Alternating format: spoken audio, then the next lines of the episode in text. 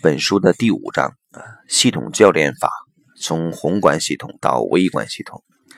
第一节，宏观系统和微观系统相生相合。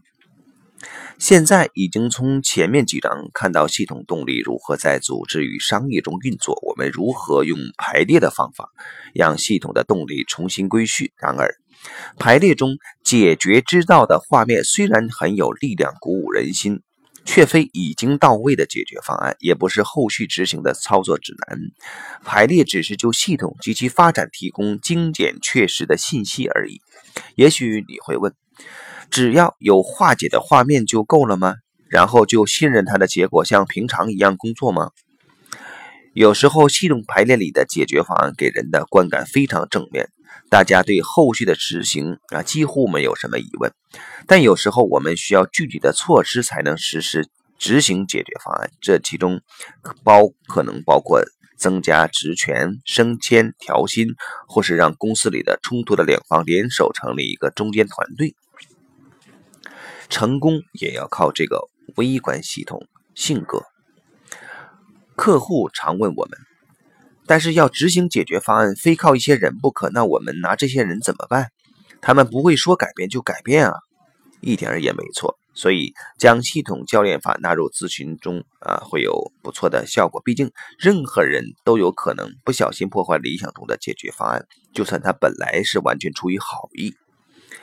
这里有两个世界在汇合，他们彼此之间的关系很特别啊，宏观系统。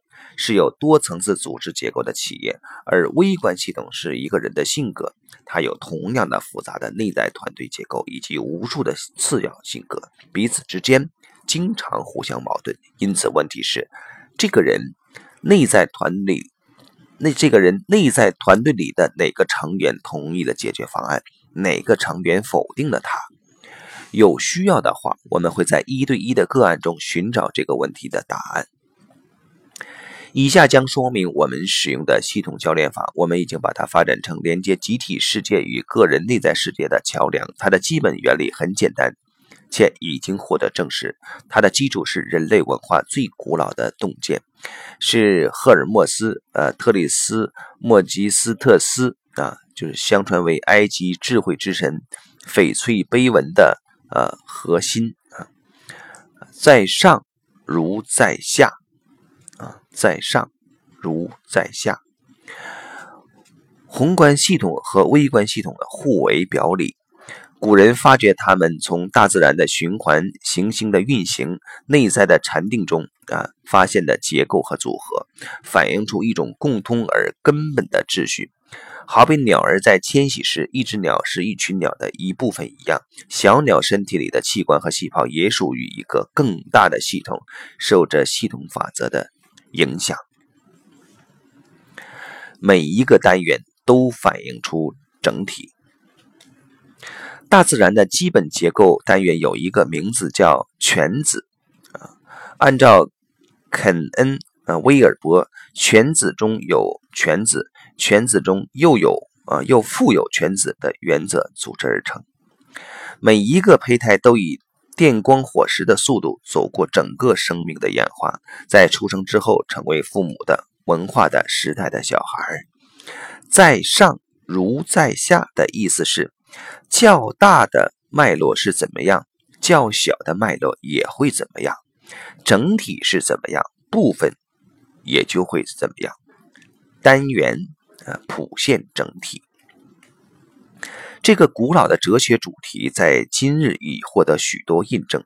科学家已从分子物理学、生化、基因研究、量子物理学中找出许多与宏微观系统一致的现象。他们发现，最小的系统是整体的缩样，而我们的社会和技术发展也反映出同样的原则。今日，网际网络的发展就是这种。宏观与微观交互作用下产生的粒子，数不清的计算机构成的网络，造就了宏观系统。至于它对我们日常生活与工作这个微观系统有什么影响，人们才刚开始有一些概念而已。进行微观系统的个案，可帮助你移除障碍。使用系统教练法时，我们可以把相对应的宏观与微观系统放在一起看，这有助于系统实施解决问题的流程。组织系统和个人系统在互动的时候，就会就和任何一种交汇一样，有可能出现许多问题。例如，团队的目标和个人利益经常是冲突的，那你要如何执行有效的解决方案？排列可以揭露出组织的盲点，公司有没有意识的意识到的障碍？你可以从排列中清楚看到无意的权力斗争如何因系统的纠结而生。了解该如何把团队成员摆在更好的位置上，促进团队的效益。但要怎么找出你个人内在的权力斗争呢？你要怎么确定与问题有关的人事物会接受排列为系统找出的最佳位置呢？虽然每一个个体都和组织的系统相连，但也强烈受到其他系统力量的影响。其中最主要的是自己的家族系统和内在的性格系统。要处理出这些出现冲突的地方，并从系统的层面给予个人指导，系统教练法是一个很重要的方法。宏观，家族、商业、组织和微观，性格及其内在团队的结构。呃，这两个系统是平行的啊系统，它们按照类似的根本模式在运作。一般提出的解决之道，不是针对公司这个宏观系统，就是针对个人这个微观系统。不管结果有多好，都还不够全面，因为他们都未着墨于另外一半。解决方案必须同时考虑宏观与微观系统。